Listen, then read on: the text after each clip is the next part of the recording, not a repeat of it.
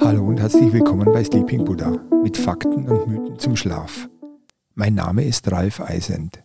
Wir sind bereits am Ende der Staffel angelangt und ich habe gemeinsam mit meinem Sohn die letzte, längste und schwerste Etappe geschafft. Wir sind vom Allersee bei Füssen heute Morgen bereits früh aufgebrochen und sind übers Schloss Hohenschwangau hoch zum Tegelberg bis zur Klammspitze, die wir überschritten haben. Im Kessel hinter der Klammspitze, wo König Maximilians Brunnenkopfhäuser stehen, bleiben wir für die Nacht. Morgen gehen wir dann ins Tal hinunter nach Oberammergau und besuchen zum Abschluss unserer Wanderung noch die einzigartige Wieskirche, ein Rokoko-Kunstwerk.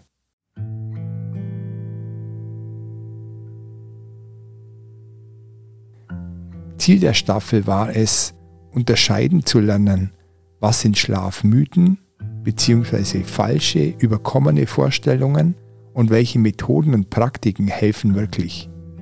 Als Fakt behandle ich dabei das, worüber es einen breiten wissenschaftlichen Konsens gibt.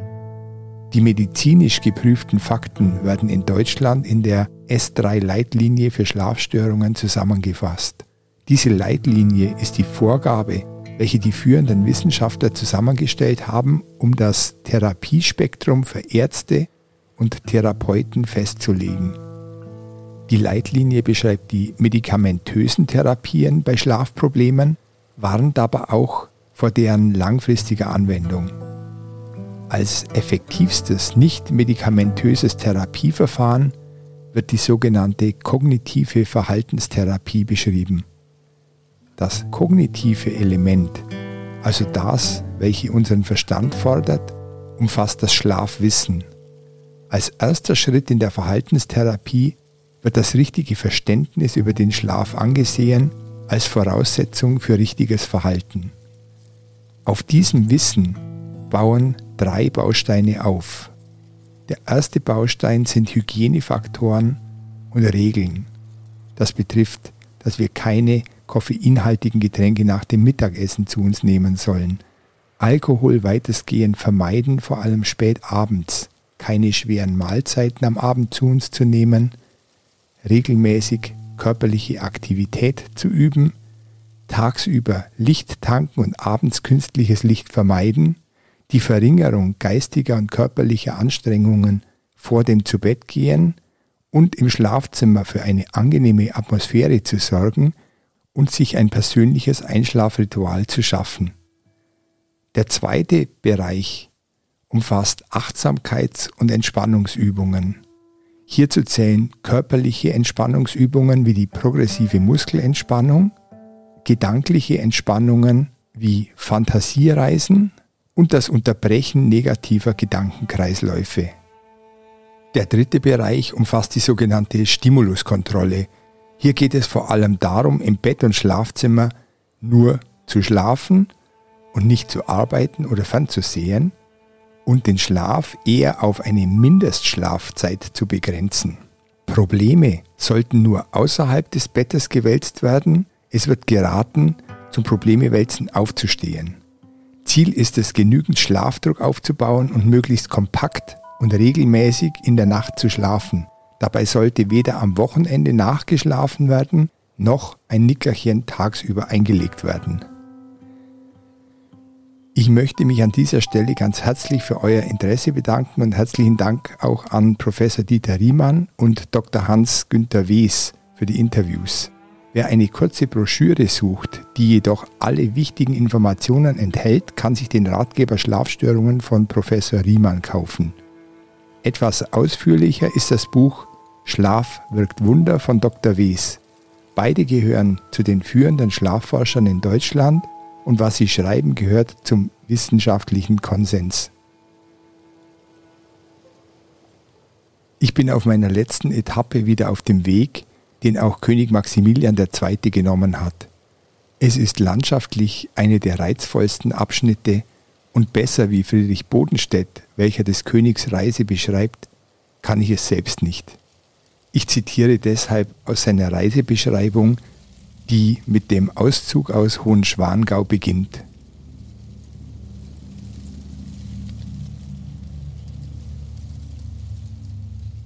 Das Scheiden wurde uns schwer, denn der König überbot sich an Herzenshuld und Liebenswürdigkeit, um uns den kurzen Aufenthalt angenehm zu machen.